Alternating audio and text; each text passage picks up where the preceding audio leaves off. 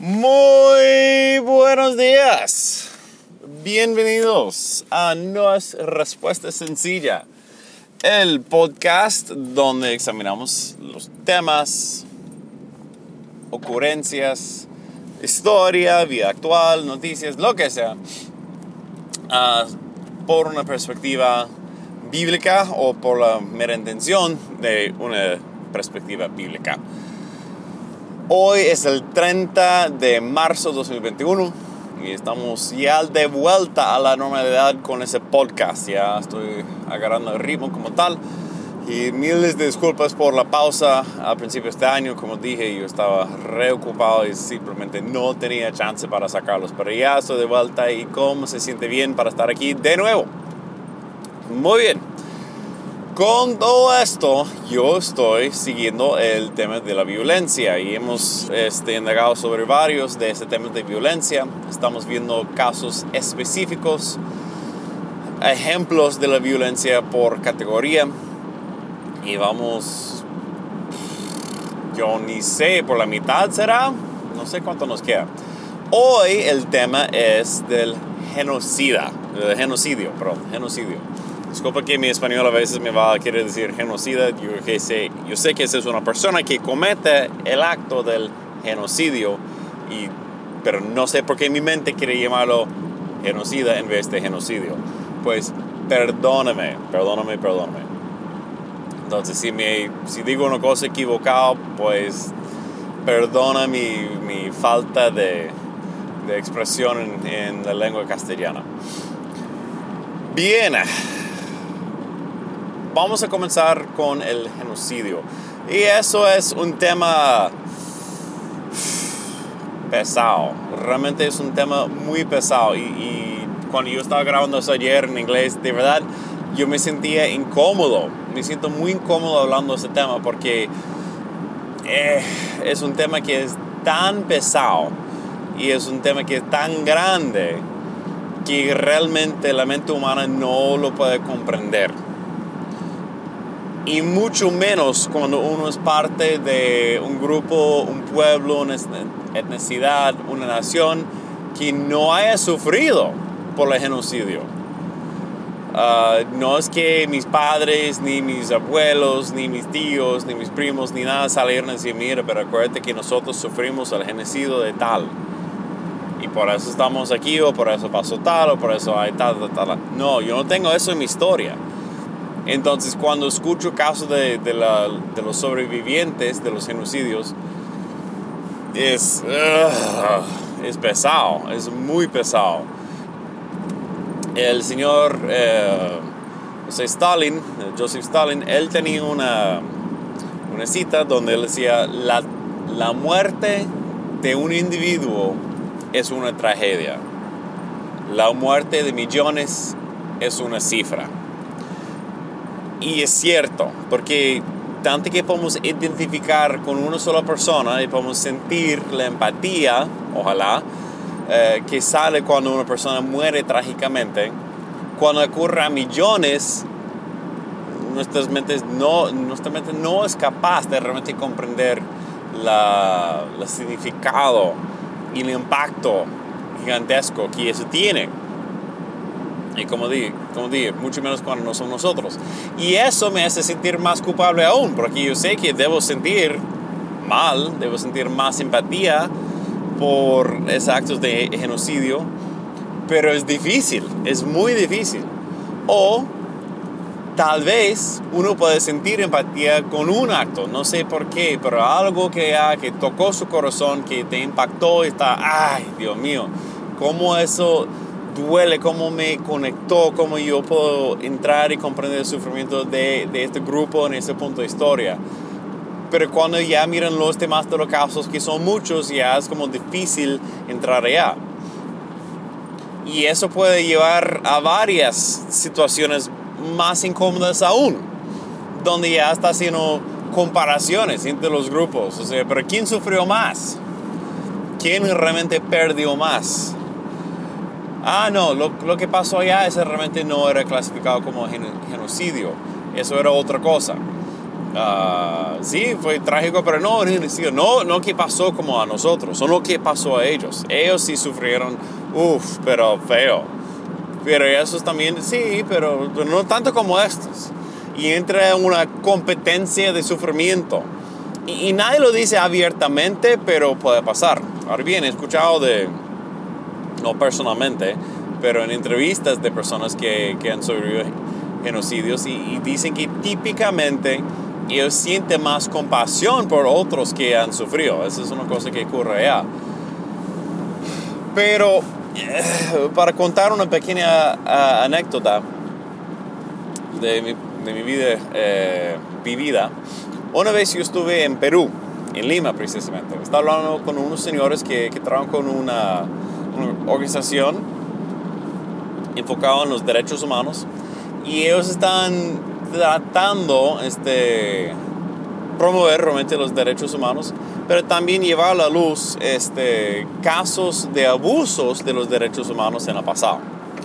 Eh, en este caso está hablando más de la presidencia de Fujimori, que era presidente de Perú hace tiempo, y Alberto Fujimori, si no me equivoco, o tal vez no Alberto.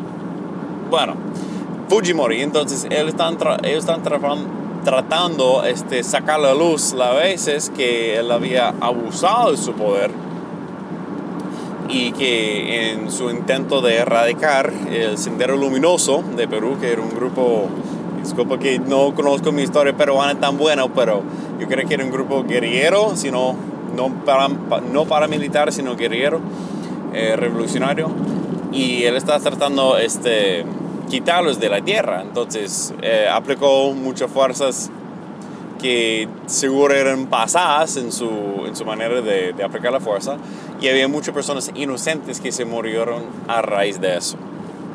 Ellos están tratando de sacar eso a, a, la luz, eh, documentar los casos y presentarlos. Bueno, ¿a, quién? O sea, realmente yo veo que, especialmente en Latinoamérica, hay, hay un pensamiento, un sentir que hoy esa injusticia ocurrió entre nosotros. Pues toque que nosotros sacamos a la luz y le mostramos a, pues le mostramos al gobierno, mm, muchas veces son ellos mismos que están cometiendo los delitos. Pues eso va a ser un poco complicado. Si lo muestro a los estadounidenses, tal vez algunos del pueblo que son más activistas se van a darse cuenta y van a ir con eso, pero el gobierno como tal, que muchas veces también es complícito en, ese tipo de actos, uh, y a veces más que complícito, a veces menos, puede sacarlo a luz o puede ser quien quiere encubrirlo, taparlo. Y también, eh, si lo voy a los medios, estoy poniendo mi propio vida en riesgo. Pues eh, hay un sentido que toque llevar todo a la ONU, a la Organización Nacional de, de Estados y Unidos, o de, de uh, sí, la Organización de Naciones Unidas, perdón, esa mi sigla. Um, entonces, que presentando a ONU, ahí va a haber una resolución. Uh, y, y, y, tal vez que no, que no venga la ONU y lo declara, por lo menos lo reconozca que sea un crimen contra la humanidad. Entonces con eso tal vez basta o tal vez es, un paso en el reconocimiento como tal.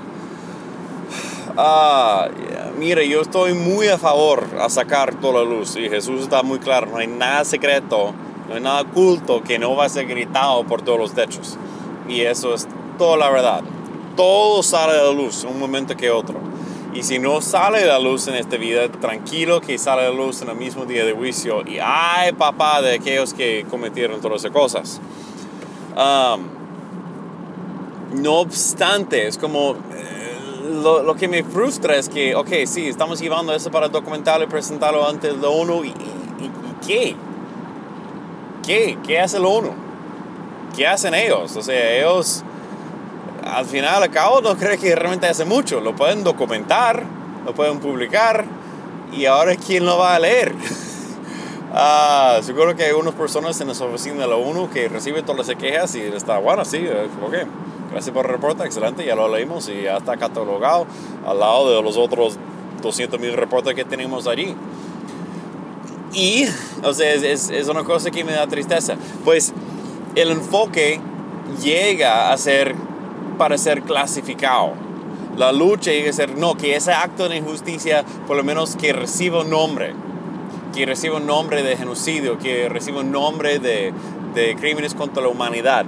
Y con eso sí ya logramos algo para denunciar la injusticia que suframos. Uh, bueno, tanto en el exorcismo como en este caso de injusticia, el hecho que, que logra sacar un nombre realmente no cambia mucho el aspecto de, la situación. Aunque sepa nombre del demonio, no quiere decir que el demonio ha salido. Sigue allá, está presente. Uh, ahora toca exorcizarlo. El hecho que tenga el nombre o no realmente no cambia la autoridad que tenga en Jesús sobre el demonio. Tal vez sea de yo, yo puedo ver un caso de eso, si el Espíritu Santo te dirige a sacar el nombre del demonio, ok, está bien, pero no es que tiene que sacarlo. Del mismo modo, la injusticia que, que ocurre, no es que hay que darle un nombre y ya por magia dándole un nombre, una clasificación, ya la cosa se arregla. Tampoco. O sea, sí, puede ser bueno que, que sea reconocido por una entidad tercera que esa fue una injusticia eso no cambia la cantidad de sangre que fue derramada y ni cambia que ni cambian los que derramaron la sangre.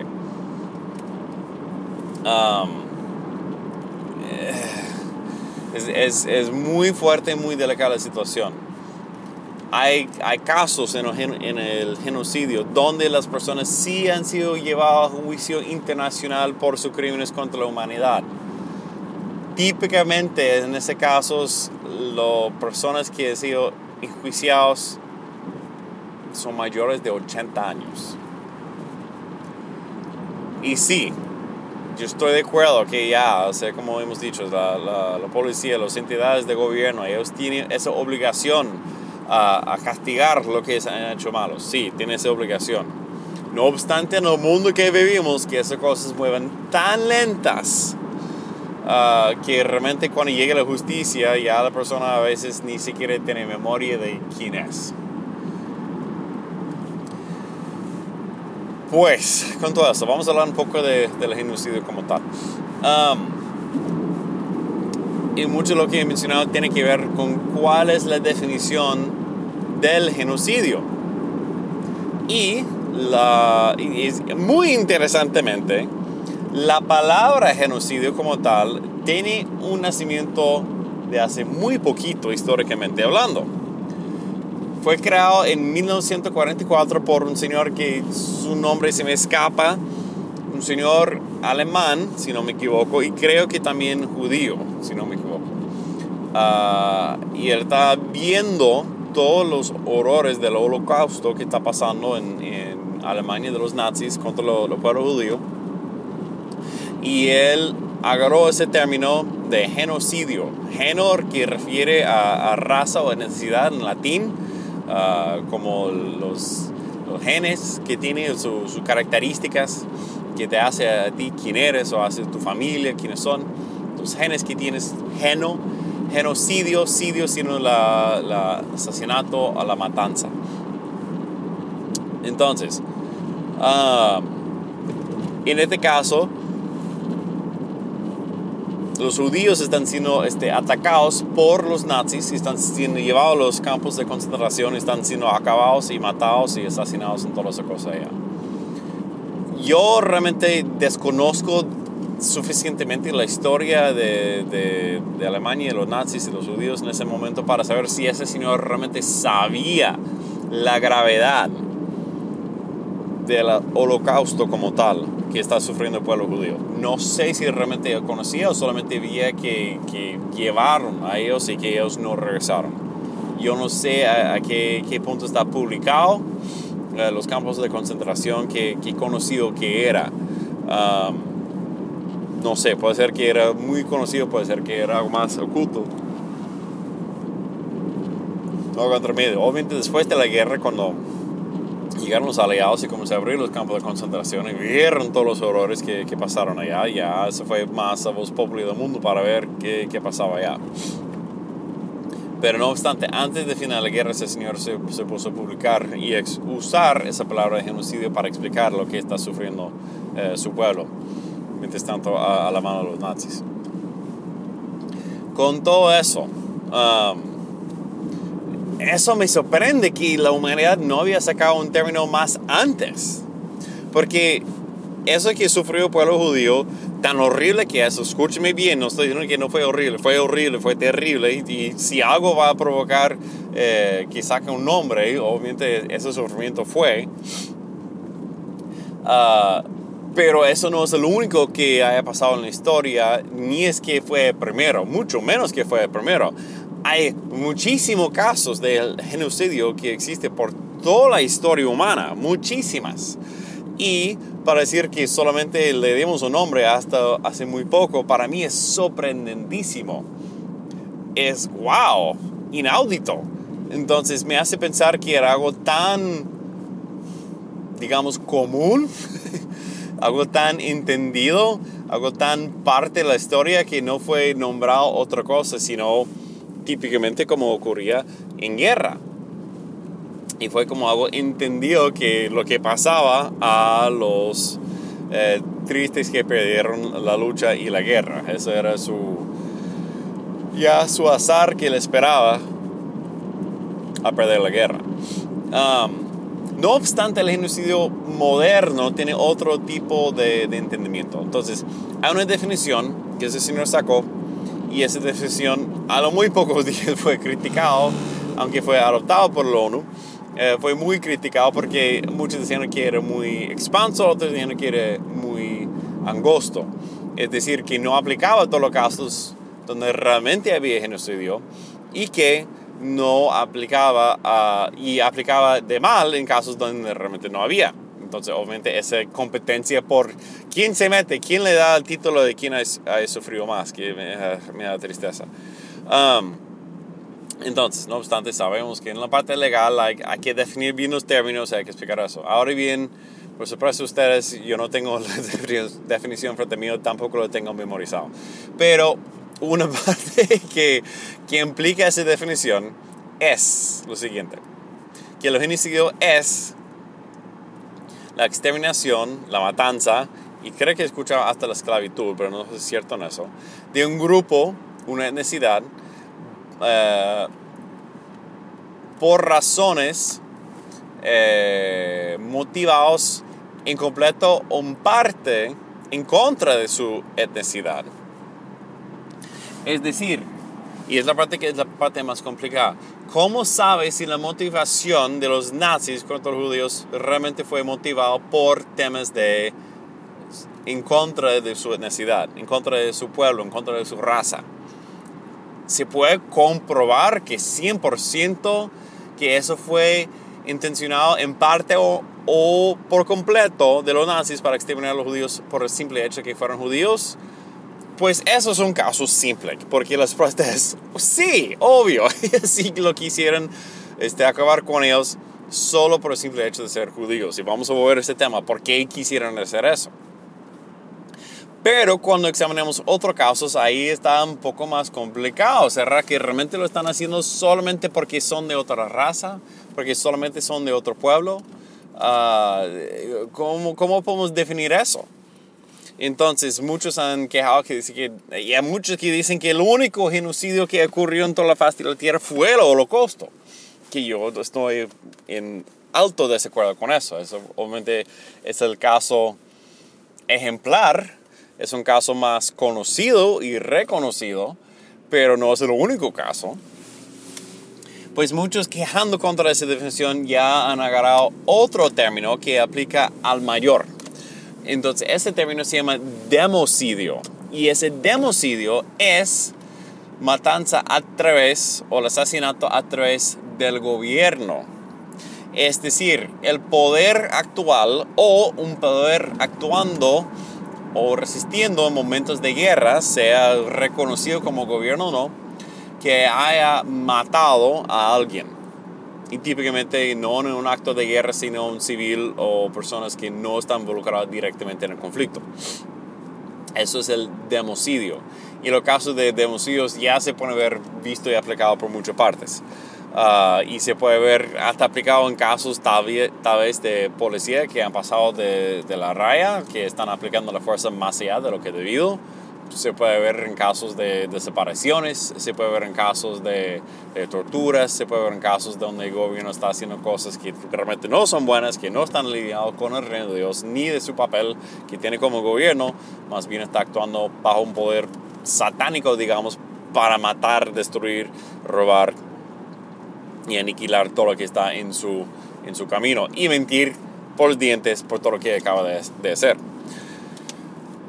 Entonces, uh, ese caso de, de, creo que es mucho más expanso que solamente genocidio, porque ya el genocidio tiene que ver con la etnicidad o la raza de alguien.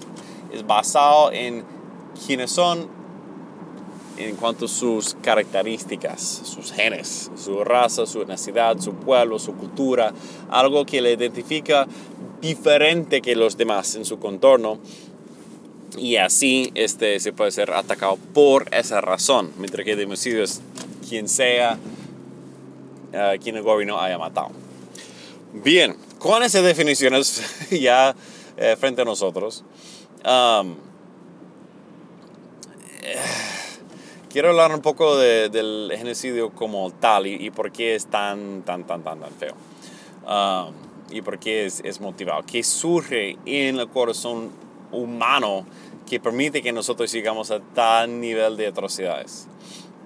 Yo me acuerdo, este, para contar una historia un poco distinta, uh, y no solamente lo holocaust, y, y entiéndeme, yo no soy antisemita ni nada de eso, por favor, este, solamente yo sé que eso ha recibido la gran mayoría de, de los tratos de los genocidios del mundo y yo también quiero este, dar unos más ejemplos eh, que están por allá, que, que, tal vez no son tan reconocidos para llamarles a su atención, para que están informados como tal. Y, y yo admito, yo pido perdón a, al pueblo judío como tal, porque la verdad es que muchas veces hasta en las películas, ¿no? So, sale tan tantas películas de holocausto y sale otro, está, ay papá, otra película de holocausto.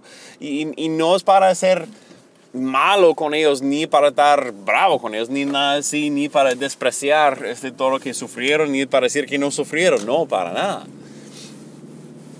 Para nada, o sea, obviamente lo que sufrieron en la mano de los nazis fue horrible, Uf, horrible, y, y aún hay sobrevivientes vivos de, de esa atrocidad, y están vivos y, y y cuando eso, ya su número está decayendo rápidamente, ya pronto no vamos a tener ni uno entre nosotros.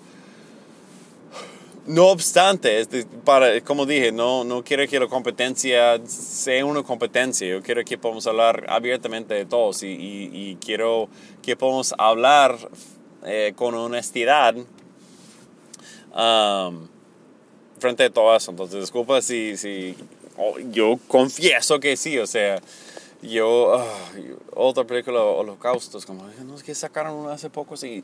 Y la verdad, yo, yo sé lo que están tratando de hacer con esas películas. Es que están tratando de contar una historia, como hablamos la, la cita de Ivan Illich. Si quiere cambiar el, el mundo, toca contar otra historia. Y también con esa misma cita de Stalin, en vez de hablar de la muerte de millones, vamos a hablar de uno, o dos, o tres. Y así Tú puedes sacarle empatía con una persona porque puedes identificar con esa persona. Y es más fácil ya sentir la empatía por una persona que por millones. Y ese es, ese el papel de una película. Um, y, y, la verdad es que sí, el, el antisemitismo es algo, o sea, la, la, racista, el racismo contra los judíos es algo que, que siga, no ha desaparecido, sí actualmente, no ha terminado. Um, si hasta el caso que se ha aumentado, o no sé si ha aumentado, pero los ataques uh, se ha, ha, aumentado en los últimos años. Entonces es, es, algo que está vivo y yo comprendo que la comunidad judía quiere, mira, o sea, lanzar la bandera, está, mira, reconozcanos, por favor, o sea, estamos aquí, estamos siendo sufridos también. Y yo reconozco eso, está bien. Um, pero a la vez no quiere decir que son los únicos, porque no son, hay muchos que han sufrido. Entonces déjenme contar otra historia, con todo respeto a la comunidad judía, tranquilos, este, que, que también quiero sacar a la luz otros que, que han sufrido aquí.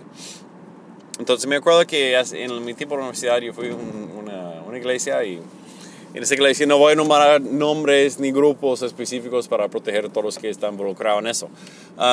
entonces, hablaron de unos señores que, que básicamente han salido de, de la calle, o sea, con personas en casos de, eh, de indigentes y básicamente el programa es que los sacan de la calle, se convierten en Cristo, se bautizan y los preparan, los lanzan como misioneros. Y como viene de ese trasfondo como tan duro, tan más realmente preparados para, para confrontar las misiones como tal, porque no están llegando con expectativas de lujos ni nada así. Están, bueno, yo también bajo puentes, pues ya estoy bajo otro puente aquí, pero ya lo estoy haciendo por Cristo. Hay, hay varios eh, con eso, pero no obstante, había dos que están ahí luchando la, la, buena lucha, están ahí haciéndolo y están este, contando sus experiencias en Asia y en, específicamente en un país eh, que se llama Burma, también conocido como Myanmar, que es el nombre oficial, pero anteriormente era Burma. y en este país había muchos movimientos de, de la gobierno que era de, gobernado por un grupo militar, y un grupo militar dictadura, o sea, feo.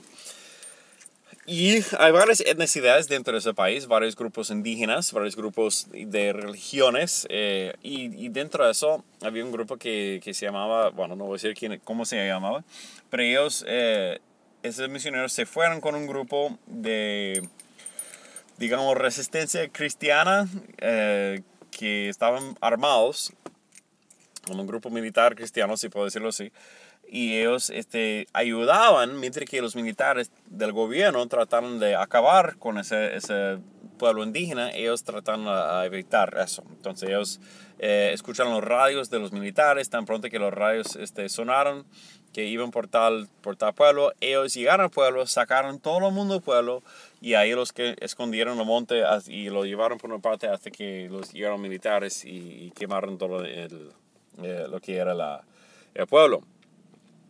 Eh, dice que la táctica de, de, lo, de, los, de los militares del gobierno es que lleguen al pueblo, queman todos los sectores, 50 personas ya matan unos, no todos, para que se queden tristes. pero si no encuentran nadie, llegan, queman los edificios, típicamente atacan en el momento justo antes de la cosecha, pues ya han hecho todo su trabajo fuerte para tener toda la comida lista para la cosecha y a momento de cosechar llegan y destruyen todo para que no tengan que comer pero siempre dejan la iglesia. Resulta que ese pueblo es un pueblo cristiano que, que fueron este, evangelizados por, creo, por el mismo Abraham Judson, eh, un misionero bautista en 1880 por allá. Entonces ellos tienen sus iglesias y muchas veces cuando ya regresan al pueblo quieren correr y entrar a la iglesia para orar y, y buscar consuelo de parte de Dios. Pues los militares, siendo lo malos que son, ellos minan todas las entradas a la iglesia ponen minas allá, pero minas que no son letales, sino que solamente mucho una pierna, un brazo, lo que sea, y deja a la persona que viva, pero vive ya con esa, esa lesión que, que, le lleva por el resto de sus días. Entonces, ese grupo em, de resistencia cristiana, digamos, ellos entran y, tratan de quitar todas las minas de allá y, devuelven al pueblo a su pueblo y le, tratan de dar un, apoyo allá. Pues esos mineros andando con ellos. Y, y solamente cuento eso para que se puede ver, mira, la, la, genocidio como tal, el genocidio como tal puede tomar varias formas. Puede ser algo directo, puede ser algo encubierto y, rápido o lento. Hay varias maneras que se puede presentar. Muy bien.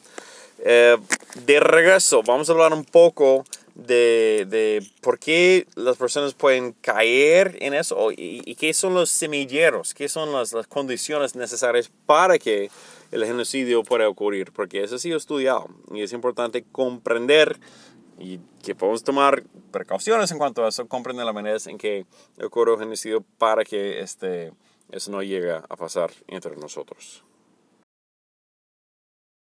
Muy bien, entonces quiero dar un pequeño resumen de unas razones por qué ocurre el genocidio. Perdón y un señor que se llama, voy a darles un nombre aquí, eh, señor Timoteo Williams, Guillermos, pero con su apellido Williams, eh, él hizo un pequeño estudio en base cualitativa y cuantitativa.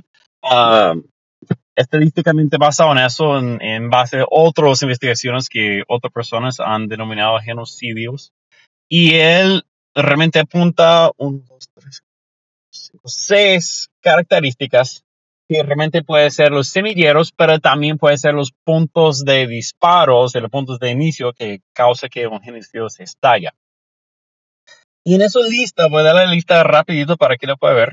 Es, primero es la, y esa lista no está en orden de, importancia ni, ni resultados, solamente es un, es un orden no, no tan eh, decidido como tal autocracia, es decir, un gobierno que no es, y puede ser un gobierno actual o puede ser un gobierno en momento de guerra, pero que sea autocrático. Es decir, que una persona o un grupo de personas o un partido de personas tiene el control absoluto. No es una democracia donde hay, donde hay definiciones, donde hay discusiones, donde hay debates, donde hay ciertos controles y limitaciones al ejercicio de poder. Entonces, primero, la autocracia. Segundo, este, la inestabilidad, inestabilidad político. Es decir, que si hay, muchos cambios políticos en el país, hay revoluciones que están corriendo, eso es donde entra ahí también. Tercero, la guerra. No toca decir más ahí. Eh, cuarto, lo que es la ideología exclusionario. Es decir, que piensa que no, vamos a decir que nuestro grupo es lo bueno y los demás de los grupos no son buenos es una creencia, un, un principio que trata de, restringir o perseguir otro grupo que son ah, los culpables de todos los problemas. Y vamos a ver ese punto también. También este eh, quinto punto, lo que es la etnicidad de los élites. Y eso puede funcionar de dos modos. Uno, que el grupo en poder está ejerciendo y echando la culpa a otros grupos y ellos están proclamando fuertemente cuál es su propio, este, eh, su propia etnicidad. O al revés, que el grupo que está en control está siendo atacado por los rebeldes y como el, grupo de control es parte de una sola etnicidad, se ha hecho la culpa a ellos y ahora ellos son los culpables de todo. Y al final, lo que es la eh, independencia económica, es decir, que mientras que un país sea más independiente, hay menos controles externas a su propio comportamiento interno, es decir, que es más propenso a hacer actos de maldad, ya que este, no importa si los demás de los países de acuerdo. Es decir, un país que sea autosuficiente realmente no tiene que pensar en las consecuencias de sus vecinos o otros países. Aunque le coloca eh, eh, sanciones y otras cosas, realmente puede seguir existiendo. Entonces, mientras que un país sea más dependiente en otros países, hay menos probabilidad de que ocurra un genocidio porque es muy probable que los demás de los países van a decir, epa, eso no está bien, ¿qué está haciendo? Deja de hacer eso. Y va a haber consecuencias económicas. Muy bien. Ahí están los seis puntos que, que entra aquí. Y ese señor Williams, eh, en su estudio, él investiga cuál, o sea, qué porcentaje de cada una de esas seis cosas existen en los genocidios y también investiga ciertos casos que no son calificados como genocidios según la definición estricta, pero se puede ver puntos de estudio también. Seguro son casos de democidio, o sea, asesinato de parte del gobierno a nivel mayor. Bueno, hay dos factores que son los principales. Los otros factores sí son importantes, pero los dos factores principales son, primero que todo, que ocurrió en 90% de los casos de los genocidios, autocracia. Es decir, cuando el gobierno o el poder está dirigido por un individuo o un solo grupo de individuos o un partido de individuos que no tiene controles sobre su propio comportamiento, ellos gozan de la libertad completa en ejercer el poder, eso es donde puede ocurrir, o mejor dicho, no es que eso eh, cause eh, genocidios, más bien que los genocidios, no siempre, pero 90% de, la, de las veces ocurren bajo este tipo de gobiernos. Hay que destacar que, mira, el hecho que autocracia no quiere decir que va a haber un genocidio, no necesariamente, pero es mucho más probable que haya genocidios dentro de los gobiernos autocráticos. Ese es el primero fundamental de todo. Obviamente, lo que es el gobierno democrático implica que hay ciertas eh, limitaciones al ejercicio de poder por los canales oficiales. Está claro, con los canales oficiales. Sabemos muy bien que siempre hay canales extraoficiales que, donde muchos ejercen su poder de manera muy oculta y sin este sin las restricciones de la ley, porque ya está como fuera de la ley.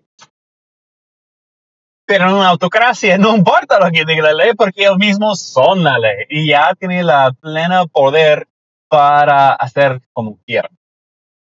Eh, entonces, ¿eso quiere decir que las democracias es la forma de gobierno mejor? No necesariamente. Yo no estoy diciendo eso, ni estoy diciendo que ese es el sello de aprobación de parte de Dios sobre la democracia. Tampoco no estoy diciendo eso. Más adelante, en futuros episodios, voy a investigar sobre los temas de gobierno, sistemas de gobierno, todo esto va a ser muy interesante. Pues por favor, mantente pendiente con oído puesto a su equipo de audio, porque pronto viene eso. Pero, mientras tanto, solamente destaca, uh, solamente voy a destacar, perdón, que uh, cuando hay un gobierno autocrático, hay más probabilidad que ocurra un genocidio. Bien, pero no siempre, puede ocurrir también en las democracias, 10% de los casos. Uh, bien, y lo otro que era más pendiente de todo era la importancia de la etnicidad de los élites. Eso ocurrió en 80% de los casos de los genocidios. Es decir, donde el grupo de poder, los élites, son parte de la misma etnicidad, son parte del mismo pueblo, son parte de la misma raza, lengua, cultura, como sea. Ellos son los cuales que pueden promover o inspirar el genocidio en contra o de parte de ellos. Y tiene sentido porque realmente el mensaje de genocidio va a salir de una posición de poder porque implica que toca organizar, hay que ver una organización de varias personas, muchas personas, eh, para realizar un acto tan grande y tan agravio, tan horrible que es el genocidio. La única manera en que uh, una persona que quiere evitar el genocidio, como, o sea, la única manera que, que algo a ese nivel puede pasar, que ya deja de ser un acto de un individuo bravo con tal raza, con tal etnicidad, pero llega a ser un movimiento en masa, es que requiere algo de liderazgo, requiere mensajes coordinados, requiere planeación, requiere eh, movimiento, requiere la inspiración de un líder que puede detonar todos los estreses del pueblo como tal que tienen contra ese grupo y para desatarlo y dirigirlo y llevarlo a cabo. Eso requiere liderazgo. Y obviamente cuando los élites están a poder eh, y quieren dirigir eso en contra de los grupos que no sean de ellos, es mucho más fácil. A la vez, cuando las frustraciones son grandes en contra de los que están en poder, es muy fácil de, de echar la culpa a todos de su propia raza a pesar de muchos de su propia raza, no tenga control ni tenga poder. Tal vez disfruta de algo de eso, eso puede ocurrir, obvio, pero no quiere decir que están allá. Entonces, los temas de las cosas se ocurren como 60% a la vez, 62.5%, eh, entonces son, son cosas que ocurren allá.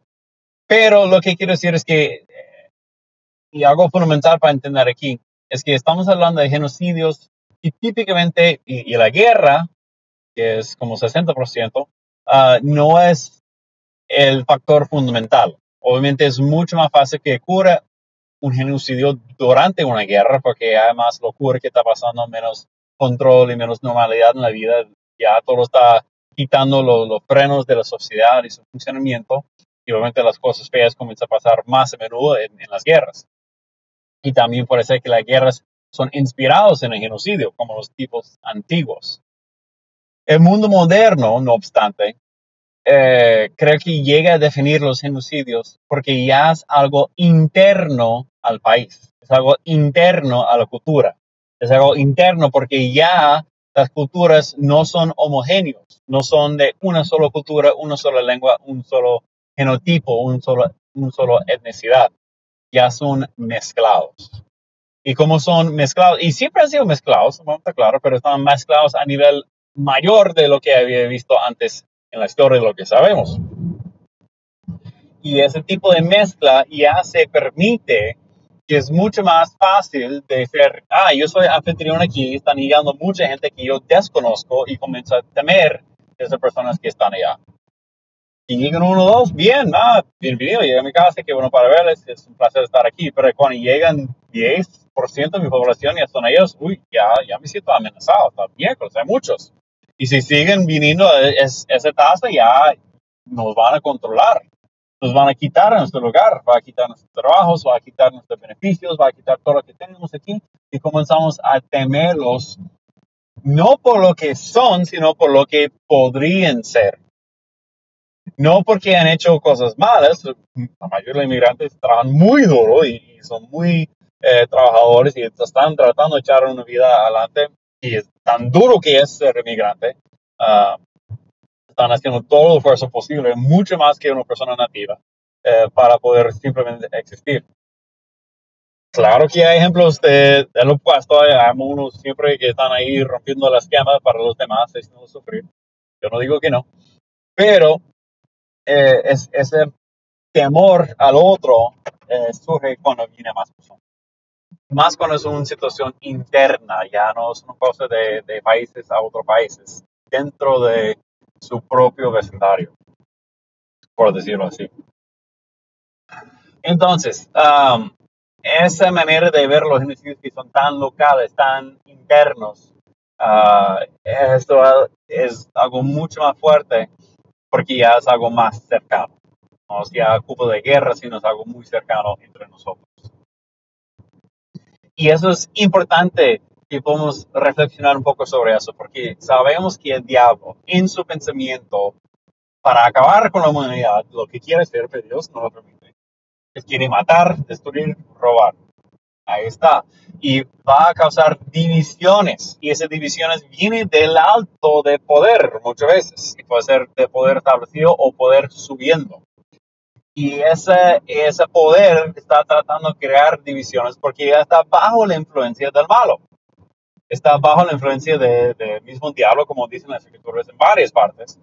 Y, como lo dice, este, como ellos están bajo ese tipo de poder, no están pensando por sí mismos, no están pensando bajo la mente de Cristo, más bien está sirviendo el cosmos, o sea, la, lo que es el mundo como tal, no la Tierra, sino el mundo, ese, ese, eh, arreglo de las cosas y está llevando a cabo esa división. Ahora bien, muchas de las divisiones que sufrimos hoy en día no han llegado a genocidios, pero eh, la misma intención, el mismo corazón está allá. Es, como quiero, quiero sacar lo que, lo que dice Jesús en el sermón en el monte. O sea, el simple hecho que dice tu hermano que, que se muera, que, que, es raca, que es un bobo, un idiota, un tonto, ya lo ha matado en tu corazón. O sea, el simple hecho que vean una mujer y la codicia para sí mismo en, en su cerebro, en sus ojos, y es lo mismo como acostarse con ella. El mismo hecho que tú dices, no, la gente de esa raza si son malas, es lo mismo que cometer genocidio contra ellos las divisiones no, así no son parte de Dios. Ahora bien, no quiere, Dios no quiere que seamos homogéneos, que todo el mundo se ve igual, que se viste igual, que habla igual y todo eso. No, eso no tampoco es la parte de Dios. Es reconocer, entender, apreciar nuestras diferencias, más bien no juzgar, exigir uh, lo que es la, la conformidad a la cultura anfitriona, más bien que podemos bendecir ellos en sus aspectos como son, ¿no? Y créeme que están haciendo todo esfuerzo con las capacidades que tienen para adaptarse a la cultura como es. obviamente hay ciertas personas que no, pero la gran mayoría de inmigrantes que yo conozco siempre hacen el mayor esfuerzo para poder uh, conformarse con la cultura anfitriona para bendecir la cultura anfitriona, porque es la cual que la he recibido. No está tratando de hacer maldad, pero tampoco es la posesión de la cultura anfitriona para maldecir a los inmigrantes y exigir que dejen de ser de quienes son, tampoco. Pues, con todo eso, hay, hay tanta división en este mundo, tanta división, y nos toca como cristianos, como conocedores de la palabra, que tenemos el Espíritu de Cristo en nuestro corazón, nuestra mente, nuestro ser, nuestro cuerpo, que podemos dar luz en medio de esas divisiones, que podemos este, sacar a la luz las divisiones que existen cuando las personas están tratando de promover la división, que dejamos eso. Y eso puede existir en el ámbito racial, puede existir en el ámbito étnico, cultural, del lenguaje o hasta del partido político. Y hay que tener mucho cuidado con eso porque las divisiones políticas también son capaces de acabar con un país total. Ah, y eso es una cosa que también, no sé, las divisiones políticas siempre está tratando uno dominar al otro, tristemente, en los momentos que vivimos. En vez de colaborar y expresar sus diferencias de opinión, ya están tratando ser mayor uno que el otro y echar la culpa de todos los malos al otro, porque al final, en base a la genocidio, genocidio, es el concepto que si yo puedo exterminar a aquellos, todos mis problemas se van. Y no es así. Yo extermino a aquellos, ¿qué pasa? Mis problemas me siguen a mí porque son mis problemas. Son mis problemas. Yo puedo exterminar el siguiente grupo pero exterminar todos, puedo quedarme como único hombre en toda la tierra, mis problemas me van a perseguir. Nunca se me van a quitar porque son mis problemas. Lo único que puede quitar mis problemas es el Padre en el cielo. En Él tengo que poner mi confianza y no desquitarme, echar la culpa a los demás, porque eso no es la resolución a nada, jamás. Ahora bien, no estoy hablando de una iglesia, una persona que está causando muchas divisiones. Pablo está claro, mira, voto hay situaciones que, que, exige eso, no es que todo el mundo pertenece a todo, vamos a estar claro ahí. Pero para decir en mayúscula, en las masas, que no, ese grupo en sí es malo, toca que se vayan, que se extiendan aquí, no. Es diferente que, que, se ponga este, fronteras, que se pongan límites, que exigen que, mira, hay, hay cierta cosa que toca vivir aquí, eso cómo vamos a poder convivir en paz, no quiere decir que no hay conflicto, siempre hay conflicto, pero que podemos buscar maneras de resolver los conflictos. Esa es la idea, ¿no? Pero como nadie quiere tomar el, la, la molestia, el tiempo de trabajo que es de sentar y conversar y resolver los conflictos, porque es un trabajo arduo, difícil, requiere que uno se escucha al otro, implica que uno tiene que escucharse a sí mismo tiene que confrontar sus propios problemas, sus propios perjuicios, sus propias eh, dificultades. Y los del otro, que es trabajo arduo, difícil, cuesta el espíritu para hacerlo. Y aquí nadie quiere hacer eso, es mucho más sencillo. No, esos son los culpables, que se vayan, que se largan, que los mato y así los acabo. Eh, es, fácil entrar en eso. Es el mismo pensamiento de Caín. Caín hizo lo mismo. Mira, en vez de reconocer su propio problema delante de Dios, pensó, ah, si yo acabo con, con Abel, ya, estoy resuelto. Se me acaba mi problema. Ya voy a ser recibido. Pero eso no funcionó por él. A pesar de matar a Abel, no heredó ningún beneficio, más bien heredó más problemas aún. Y ya no pudo conseguir ningún tipo de paz. Y a pesar de que Dios lo, lo cuidara, a pesar de que Dios lo, lo protegiera, a pesar de que Dios estaba con él donde fuera, no fue tan fácil que él pudo realmente encontrar un descanso para sí mismo. No, más bien tuvo que reiniciar. Hizo un patrón de reinicio, eso es algo que he hablado en ese podcast. O sea, se fue, comenzó una ciudad, no, eso no era suficiente, reinicio, tengo mi hijo, no es suficiente, reinicio. Todo es un reinicio, todo no es un, no es, es un no es un comienzo nuevo, no es un ser nuevo, solamente es reiniciar el mismo problema. Yo acabo con ellos, tengo mis problemas, reinicio. Pues ya tengo más problemas, he hecho a, a, ocupa otro grupo, yo me acabo con ellos, reinicio. Tengo mis problemas, pues de hecho ocupa el siguiente grupo, lo acabo con ellos, reinicio. No hay manera que se pueda escapar de eso. Y tristemente, el víctima aquí, siendo Abel, es, a pesar de que fue un individuo, es el más estadístico de todos los genocidios, porque realmente es el vapor que disipa, que es perdido y, olvidado. Y tristemente, y lamentablemente, que tanto los víctimas de los genocidios como que, que se conviertan de vidas en cifras, se disipen también. Y da una tristeza grande este mundo. Y yo, yo sé que Dios tiene un lugar más premiado para ellos en el cielo que cualquier, porque de verdad ellos son los merecedores de eso. Pues, ¿qué podemos hacer como cristianos? Como dije, hay que ser luz, hay que acabar con las divisiones, hay que promover el entendimiento mutuo, hay que ser puentes de, de comprensión entre los varios grupos para que todos se puedan comprender y entender y que puedan ver una manera en que uh, llega a cierto nivel de, de, unidad, no de unidad como ser lo mismo, sino que uh, partidos unidos y no en confrontación. Lo que, que escuchemos al otro, que conocemos al otro, que, que, que quitamos uh, el racismo de nuestra vida, que quitamos la xenofobia de nuestra vida. Y admitir cuando está allá, porque toca iniciar que, mira, todos tenemos xenofobia de una manera que otra. Yo lo admito, yo lo admito, o sea, yo, yo confieso aquí también. Mira, eh, yo viví en Sudamérica por tantos años y me acostumbré a ver personas de color eh, de colores de los latinos, eh, sean morenos, sean blancos, sean negros, eso para mí tan normal. Y ya que tengo años viviendo aquí en los Estados Unidos, para mí también es muy normal. Pero donde vivo, la mayoría son blancos y luego siguen latinos. Muy de vez en cuando que aparece, aparece una persona negra. Y yo admito, y veo una persona negra y para mi ojo está, wow, un negro. Y no, ni sé qué hacer. Entonces, tan fuera, me siento incómodo y yo sé que estoy haciendo algo racista sin querer, porque estoy notando, estoy mirando raro y sé que ellos se notan que estoy mirando como raro a ellos. Y no es por juzgarlos ni nada, pero yo sé que es tan incomún para mí, para verlos, que me da tristeza. Y yo confieso eso, yo confieso mi propio racismo que está dentro de mi corazón. Y me siento mal, me siento mal por eso.